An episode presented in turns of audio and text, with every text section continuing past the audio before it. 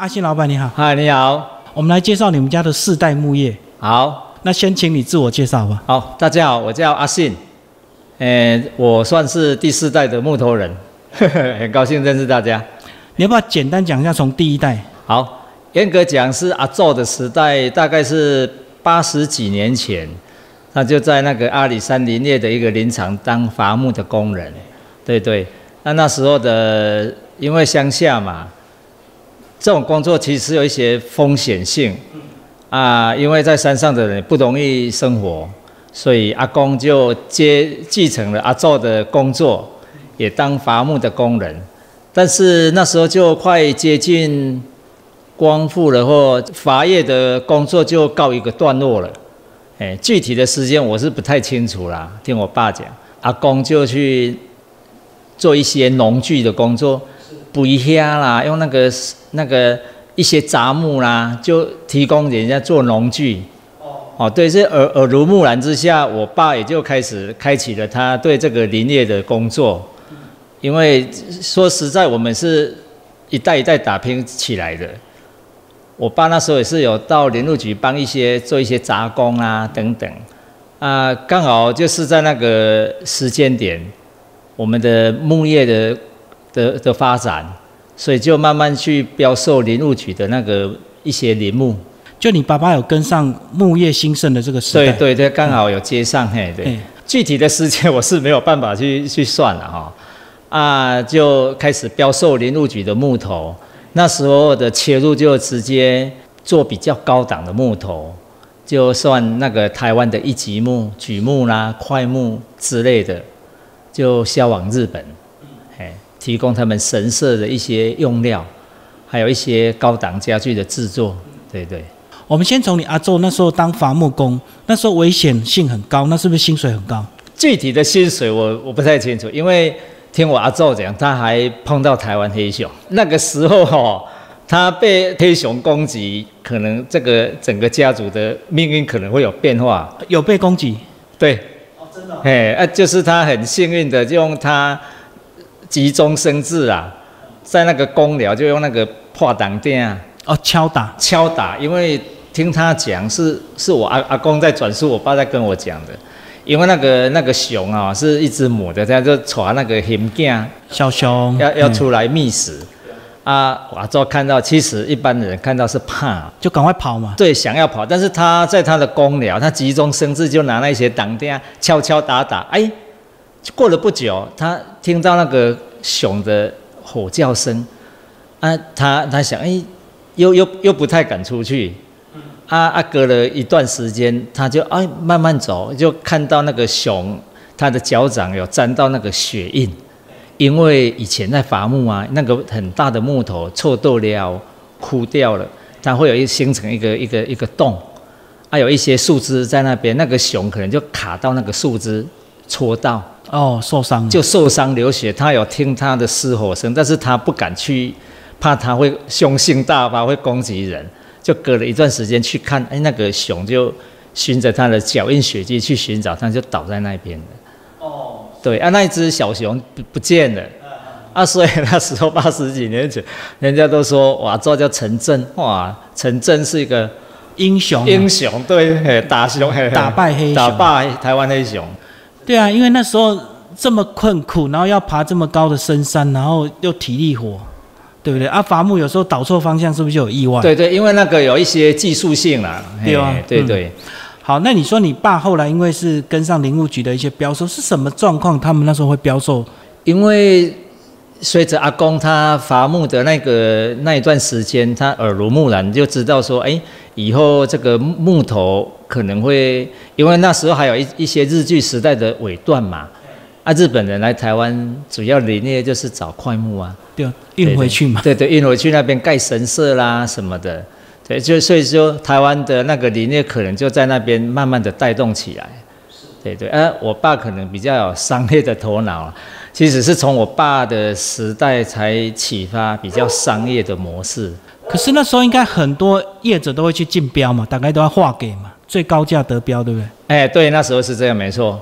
哎，啊，但是刚好我们的机缘也不错啦，就是那是日本客人来找我爸，那那时候我爸其实他林务局有做一些工作，但是因为那个时空背景，他竹山这边的盛产竹子，他起初是有做一些竹子的加工，就是掐一些什么茶杯、木桶之类的。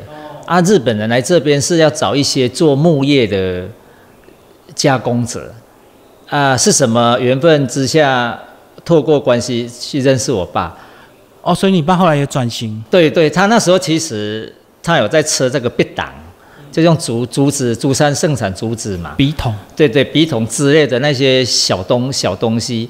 啊，我爸是有接触木头，但是没有用木头下去加工，就是做农具比较多。就日本客人开启他这个商机。对对，啊，他是看我爸的精神跟态度。他事后这样讲说：“我知道你不太会做，但是我就喜欣赏你的精神，就给你机会。”对啊，所以他就那时候就常常来教我们技术上的一些问题，就训练我爸爸怎么车制啦，还有一些木头的知识是从那边开始养成的。好，那到你这一代呢？因为到我这一代，就台湾的林业的资源禁法，林务局就好像民国六十七年就禁止开始保护了。对对，开始保护。但是那时候我们就就稍微有在接触国外的木头，因为我们是做跟日本商社做生意的嘛。日本商社那时候就有在接触国外的一些进口木，比如说非洲的木材啊、南洋的木头，还是美国的。啊，那时候我们的评估，台湾那时候算是经济开始，好像七八零年代经济就转好嘛，所以那时候就说，哎。日本的商社就建议我们说：“咦，你可以开发一些非洲的木头看看。”起初，当然台湾人的接受度、接受型的东西都会比较要慢慢来。哦，就台湾进法变成你们要找货源。对对，因为那个非洲，因为也算一些接轨，因为我们有跟日本人在做一些原木的买卖，标一些台湾的块木啊、台湾的榉木，其实好的都是销往日本的。啊，那个日本的商社都很大，他们都是做比较国际性的。当然，台湾块木跟榉木只是他们其中的一项木头，他们还有买那个国外的非洲啦、南洋、美洲等等。啊，他就建议我们，哎，你可以开发非洲的木头，所以就踏上这个 列车。因为非洲的木头基本上其实是法商的势力比较好，日本人还透过法国商人买的。哦，他介绍你们开发这条。对对对，我爱我们是直接跟日本人买的，我们台湾的市场没有办法销那么销那么多，吃那么多的量没有。日本吃完之后，台湾再分一点过来就。对对对，嘿，因为毕竟台湾的市场没有很大。那你自然就是念相关科系吗？因为我早就知道读美工科的，竹山高中美工科。对对对对对。所以你本来就知道要继承家业。其实没有嘞，我们的年纪那时候也是有一些童年啊，现在的孩子可能比较没有啊。其实也是没有什么目标了，就是哎睁开眼睛就整天跟木头在一起。其实其实也没有说很有感呢，哎就是很自然嘛，因为你出生就那个环境啊。哎，对我出生，我爸就有做工厂了嘛，所以就哎眼眼睛睁起来，打开就是那个工厂的环境啊，没有特别有感觉，所以你就很自然。其实我们我有一段时间去做做餐厅，我不喜欢家里的束缚，就逃避，对。诶，现在想起来可能是吧。就是退伍后吗？没有，就其实，在我们那个年代，你高中啊或大学回来，你就会就会帮忙了，因为那时候都是工厂跟跟住家都在一起嘛。啊，全盛时期员工大概有二三十位，哎，我们当然我们这一代人会被。拖下去要帮忙啊，啊，我们就会比较抗拒，因为我的个性也比较喜欢，就是做一些自己喜欢做的事，哎，较不爱束缚了，哎。所以你在外面待几年？外面其实没有很多了，因为两三年我是从事那个厨师的工作了，我蛮喜欢，就喜欢尝美食，哎。所以后来就被叫回来，还是自己心甘情愿回来？其实也没有哎，我哥在当兵，啊，我就在。当做兵了，就等那个通知嘛。啊，那时候我爸说他他要去大陆考察一下，叫我看一下工厂。就这样就看 回来就没有在往餐厅，就直接很很自然就接木业了。所以你爸在大陆发展？没有，就那时候有到大陆找一些木头，因为日本我们有做一些台湾的榉木，啊，日本人是可以接受大陆的榉木，哎，他因为大陆刚好也有产那个榉木，就找货源就对。对对对对对对，所以那时候帮忙就从此就开始接了。哎，就就哎呀，就退伍以后就没有，就跳到别的行业，就直接就进来，就很自然呐、我也没有想说，哎，要回餐厅。都很自然的来接木业的工作啊。所以你本来是木业买卖，那后后来是怎样慢慢转型成加工？那时候就有在加工了，那时候就是大概一条龙，就诶标售台湾的一级木嘛，就是榉木、块木之类的，好的通通销往日本。那我们那个那一位日本的 Okasa，他是在 Osaka，还有那个岛根县，他是一个木艺的从事批发啊。当然，这个过程会认识一些喜欢买、有需求要比较漂亮原木的那那些厂家嘛，算同行，所以都会转介绍啊。对啊，所以不是原木直接卖给他就好了。有卖原木，也有做加工，我们有好好几条线。因为一样都是同行，哎，日本他做加工，但是他的周边的朋友有需要原木的，他就会转介绍来我们这边买原木。所以意思就是你爸那个时候就有商业模式，就有工厂。对对，嘿，那时候就嘿，就商业模式就跟我阿做阿公的就不太一样了，哎，就眼界会比较比较较较开嘿。你是大概几岁就完全的接班？说实在接班哦。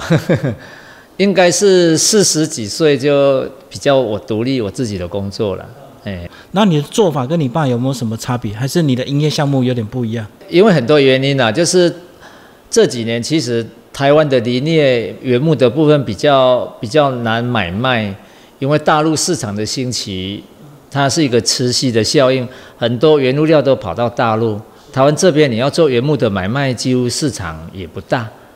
而且整个产业的变化，很多资讯发达，有一些人就是直接从啊加拿大啦、其他等等国家进一些颇好的板料回来，所以真的很要需求大量的原木的市场是在消退，哎，等于市场其实是萎缩的，所以你就要变比较就要转型吗？就要比较多元啊，现在就是做比较多元生活化的创作家去，哎。可是那个阶段，你们你爸或者你都没有想到，就转到大陆去做工厂。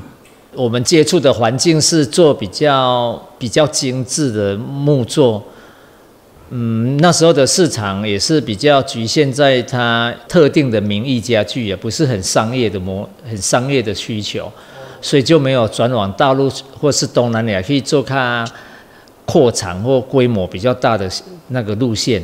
所以你们就是比较小众、克制化的。对对，我们本来就是做比较小众的，嗯，就不用比较精致的那一些家具，嘿，就没有想要跟人家拼规模，就对。嗯，对呀，规模，因为我们我们做的那种采美工巧，我们做的材料是比较特殊性的，在那时候你也没有办法说，诶，很量大的去去生产，诶，因为它毕竟是。最高档的木头，像块木、榉木，你要把它完全很量化的去推，那时候的时空背景，现在回想起来，你被讲很大量化的规模，好像也路线好像不太不太可行。所以你们慢慢是不是也有找一些艺术家合作？好的木头，请他去雕工。诶，雕工的部分有，对对。我说那时候我们有标售台湾的那个块木啦、榉木等等这一些材料。我们那时候的树头的部分是用的比较少，主要还是用在那个树身的部分，那个树头、树根就会卖给三立那些业者，让他们雕刻。对对，啊，所以跟那边的雕刻师也会有一些蛮熟的，哎哎啊，耳濡目染，到底买个，哎，这个东西不错。就请他代工，就不想卖他了。哎，是哎，也没有，就是交流啦。哎，就大概是这个性质，对对。所以树身大部分就做家具，树头就可以做艺术品。哎，对对对。所以你们现在货源就是不局限在台湾了嘛？因为台湾就已经禁伐了嘛。对对，有是早期的库存呐。哎，因为台湾有大概进了十几年的一级木的贩哎那个标售，哎前年有在开放。哎，就是往前面推十几大概十年前有台湾的一级木是禁止标售的。所以它后来就是什么台风过后的漂流木集中，然后标售这样，对不对？对对对，所以你们也会也会竞标会啊，因为你做这个从事这个行业，一定这个货源就是林务局这些漂流木而已、啊。哎，好，那后来是不是慢慢有一些不好做，它就退出了？当然了、就会很很自然的淘汰啊。诶，其实那时候整体来讲算货源充足嘛，啊，竞争就大，哎，材料大家没有匮乏，创作的人很多啊，但是相对的那时候的时空背景景气是很好，很多东西都可以很快的就销售完了。对，但是随着东西越来越多样，当然客户就会选择选择，性就比较多啊，哎，啊有一些比较没有特色的师傅或是什么，就自然会会淘汰掉了。嗯而且世代应该也交替啊，就年轻人可能对木头比较没有情感啊，对，现在他不想花那么多钱啊。对对，他而且喜欢的颜色香味嘛，那个木头也是有大概这种。现在的年轻人可能会比较偏向浅色的木头了。在我这阵子的接接触，橡木啦，哎，那个三毛榉那一类比较浅灰色的，哎，因为可能会现在的装潢比较都是比较灰色调。我懂，就是如果颜色比较重，就感觉比较老派，对不对？哎，对对对对，哎，大概是这样。当然还有一些少数的人还是会喜欢像像柚木那那一类的色系，还是有啦。哎，那你从事这么多年后，你后来有没有试着去尝试一些木头创作去雕刻？雕刻的部分我比较没有涉猎呢，我是我是只是喜欢欣赏，而且雕什么我我是不会雕啦，但是基本上如果要当摆件或艺术造型，我是我我是会会创作啦。就有那个美感，但是没有美感我是但真的要动手雕刻，我是没有去去学习，说是那个还是要很专心，对吧？对对，哎，那是要另外一个一个项目了。对，所以你一路就是绕着等于是木业的买卖。木业的买卖跟家具的制造为主。好，那这个家具的这个制作是不是也是会随着潮流去改变呢？然后风格就不一样，就是变成刻字化了。嘿，对对，你们就比较少会先做好，对不对？还是会有有几款自己想要创作的会啦，哎，但是现在因为你深耕市场，会发现什么东西会比较热销，自己应该有自己的敏感度，敏感度及看法，嘿，会。但是刻制化的比例应该越来越高吧？对对，我们现在是走比较客制化的订单比较多，哎，量化或商业订单其实接的少了，因为我们我们还是以前就是做比较高档的木头的路线，所以我比较材料上比较没有采用像一些松木然后消耗性的木头，本身我们的材料就比较单价就偏高的，比较特殊性的，所以一定要做比较刻制化跟创作的家具呀、所以你讲量化都是一些合板才有办法嘛，对对，那一类的，哎，而且这个木头不会自己生长出来啊，一定要找啊。对啊，哎，我们做久了，其实现在不用自己去找木头，会有一些供应商会来跟我们洽询。哎，早期就要自己去开发，现在已经不用了。供应商来洽询会不会有来源不明的问题？不会不会啊，因为你从国外买回来，就会有经过海关啊什么的一些管道。另外讲一点你的兴趣好吧？你的兴趣，我的兴趣种哦，我另外一个兴趣就是喜欢种树啦。去做造型是吧？对，做造型，因为我就是其实这个也是从事做家具延伸出来的。就对木头有情感。因为做家具哈、你会避免不了会一些摆摆饰，哎呀就花花草草，你要想说花花草草，哎呀再就是你会一直进阶嘛。大概二十年前，哎人家玩那个盆栽很风行，什么珍柏、五叶松，哎就觉得它很美，就想玩，就想玩啊，一玩就不得了，就自己就找田租地，就我大概种二十年了树啊。所以现在应该有有有自己的技术了吧？对啊，技术上我本身我自己的美学啦，就什么其实还要看什么树种，基本上都是师法自然嘛。比如说槟榔树，你不要做它弯弯曲曲嘛，那就没有合乎自然啦。啊，比如说哎那个珍柏，它从海拔高自生山地，哎，从高山到平地它都有，它地形的地貌变化，它各种树形都可以创作，所以还是要有一些自然的法则去遵循啊。所以那个塑形就是我们要给它那个环境嘛，对不对？去压迫它成长成你想要的样子嘛。对，诶，基本上我们还是跟大自然学习，就是，诶，我刚才强调，诶，这个树它本身生长在什么环境，它会有什么塑形，我们只是去把它美化，诶，有人为，还有加上我们人为的一些美学去创作，也不会离说差差太多了，诶，诶，就像啊，槟榔树你不要做弯弯曲曲的，就很怪啊。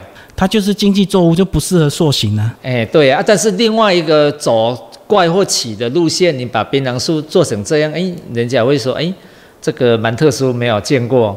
哎，但是这个这个市场是要有市场才才会达到商业模式嘛。哎，好，我们最后来讲这个九二一，因为我听过很多人都被影响。然后你们二十年前那时候有没有影响？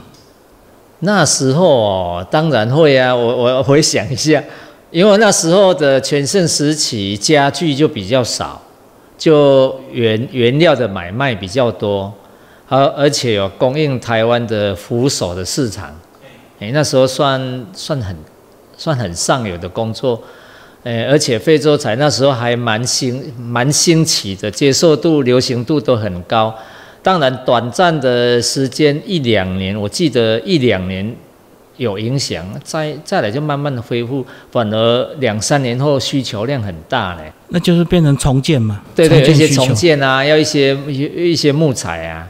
哎，回想起来，反而是刚地震完会会比较严重，经济比较不好，那两三年后就慢慢复苏了。哎，所以并没有重大的灾情。没有，啊，我们这边那时候，哎，九二一我们就来这边。这边的工厂没有什么受损啊，所以是没有说工厂整诶附件的问题，就是整个有一些道路啦，还有一些整个经济那时候大环境比较差一点点啊。两三年后，我我我们的产业是我觉得恢复还算蛮快的，就是 V 型反转，对不对？对对对对，因为那时候的背景也是有喜欢木头哎，这人还蛮多的。马上是不是要第五代接班？你有想过这个问题吗？有啊，啊，有什么布局？第五代啊，其实我算有一点无为而治了，就顺其自然，就尽量顺其自然里面去争取必然啊，也是也是用潜移默化的方式，就是因为我我爸那时候其实我们的养成是比较严苛一点点的，我的养成还是我爸那时候刚好在做日本的生意，有有比较。严谨、强压式的逼我们学习，到我们这个世代就说啊，尽量朝比较民主化嘛，啊，就看看他们的发展。但是我想，应该我两位都是女儿，应该他们从小就接触这个行业，一般木头的专业知识，我想他他跟一般人比起来，因为专业度应该也是比较够啦，哎，有一有一定他的专业度。至于说他会不会接，我我想应该或或多或少可能会会有机会啦。所以你的观念好像是师法自然，对对对对，就是向大自然学习，然后就无为是 无为而为，就是无为而治，无为，嗯，就是你的人生哲学。嗯，对，有一些是这样的。好，谢谢我们阿信老板。啊，谢谢谢谢。